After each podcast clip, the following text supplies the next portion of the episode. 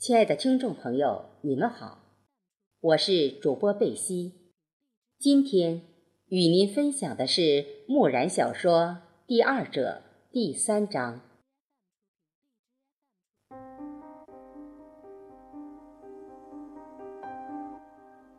等厉小飞讲完自己的计划，老爷爷摇摇头说：“我觉得你不该孤注一掷。”应该接受手术及化疗才对，说不准就有了生还的机会。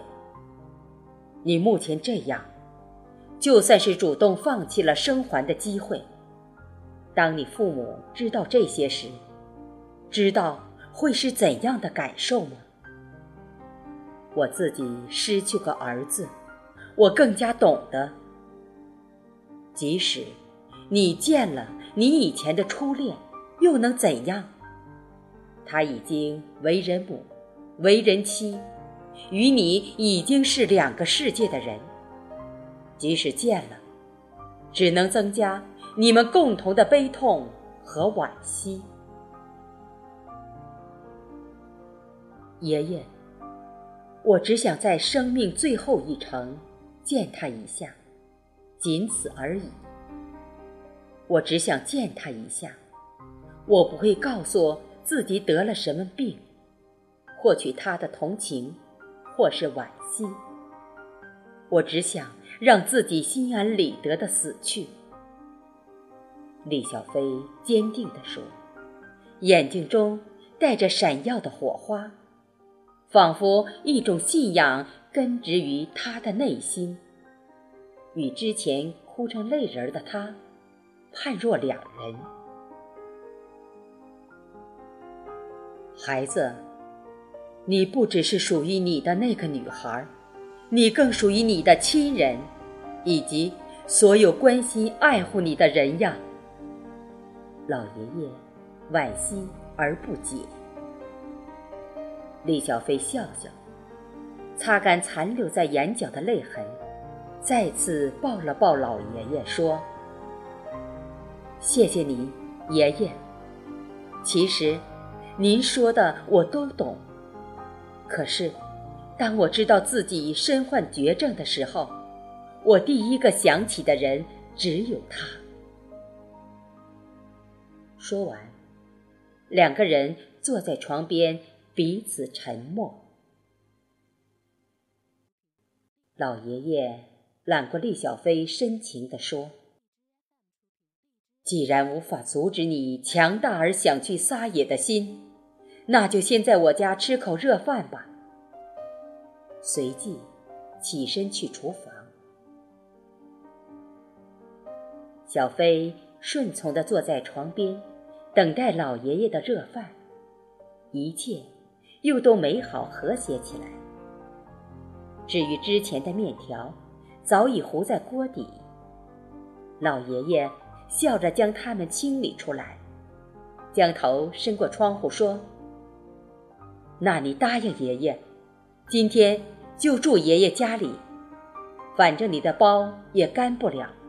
明天一早，爷爷送你走，好吗？”“好。”小飞爽快地答应下来。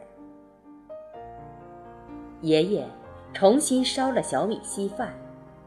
去买了几个馒头，做两个清淡小菜，亲手端到卧室，陪着小飞吃起来。李小飞简直找到家的温馨，真想就这样留下来不走。可是，他的时间不多了。他这样想到。李小飞和老爷爷说了一整天话。等九月的阳光晒干背包时，夕阳已经铺满大地。老爷爷说：“孩子，今天太迟，不能继续再走，就留我家休息。等明天一早出发吧。”小飞看看天色，答道：“好的，爷爷。”小飞主动要求睡沙发，老爷爷拗不过他，便替小飞整理好床铺，自己到木质床上休息。小飞躺在对面三人沙发上，两人还是有说不完的话。老爷爷从年轻时一直讲到如今，李小飞感觉老爷爷是孤单的。他唯一的二儿子也远离家乡，他一个孤老头整天对着一只狗打发生活。即使有很好的物质保障，也总觉得他的精神世界是空落落的。现在终于找到一个可以陪他聊天的小飞，李小飞便认真听着老爷爷的诉说。不知不觉，厉小飞就迷糊起来。因为今天的徒步和极度悲伤，他很快进入睡眠。皎洁的月光照进窗户，老爷爷侧身慈祥地看着厉小飞，口中不停地念叨：“唉，可惜了，多好的一个孩子！”